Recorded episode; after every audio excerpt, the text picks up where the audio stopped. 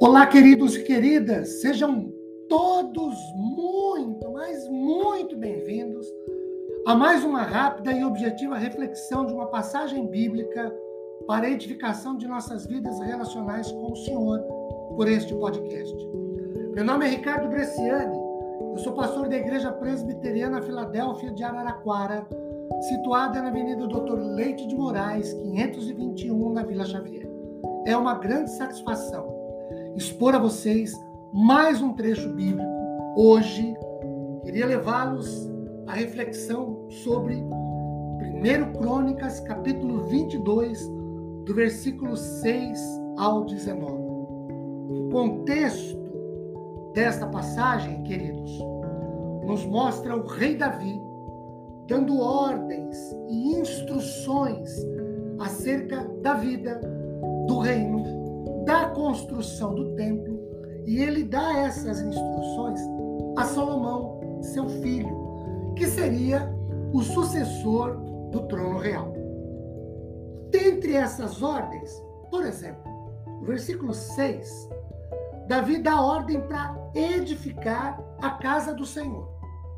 No versículo 13, a ordem de Davi é para que se cumpra a lei de Moisés.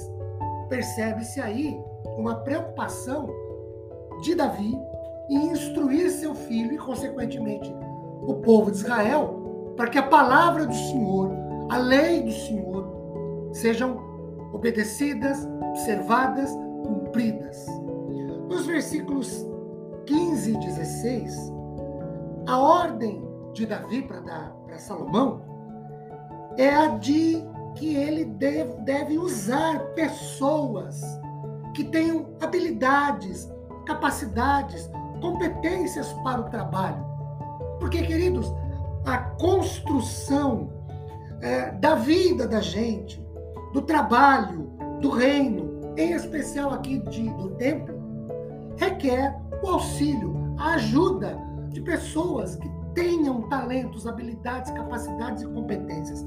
Agora, existem três outras ordens que eu quero dar um destaque um pouquinho maior a elas. A primeira está no versículo de número 17. Davi dá ordem a Salomão para que a ajuda de todos é absolutamente necessária na execução da obra. Porque, como a gente rapidamente citou, na vida, no trabalho,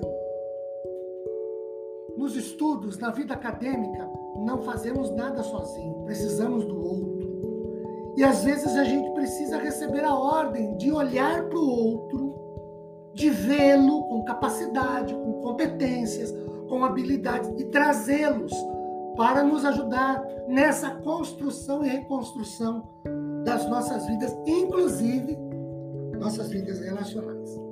A segunda ordem que eu quero dar um destaque maior em relação às outras é a da disposição do coração e da alma para buscar o Senhor.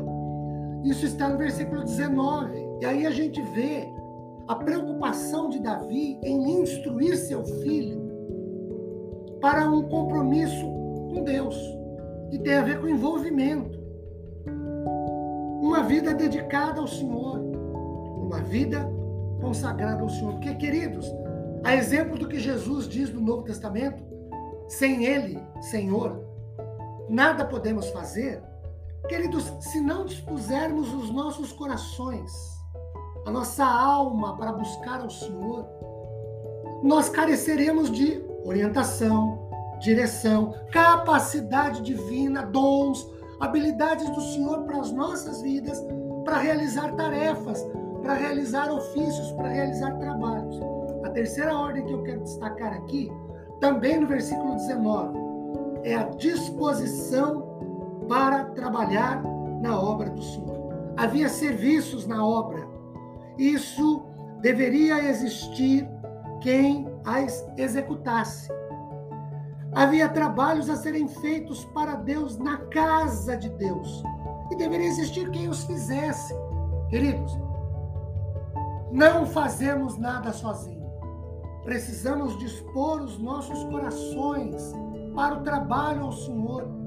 Nós temos vivido o que entendo respeitosamente uh, no posicionamento de outras pessoas uma espécie de crise de disposição de corações para comprometimento e envolvimento na obra do Senhor.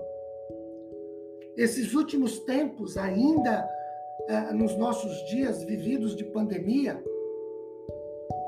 pessoas se acomodaram, pessoas se fecharam, se isolaram. E não há disposição para servir, para assumir compromisso, para assumir responsabilidade. A verdade é, ninguém ou muito pouca gente quer coisas com coisas. Por isso, essas ordens aqui de ajudar na execução da obra, dispor o coração para buscar o Senhor e dispor o coração para trabalhar são imprescindíveis. Que Deus nos abençoe com paz, consolo e conforto. Amém.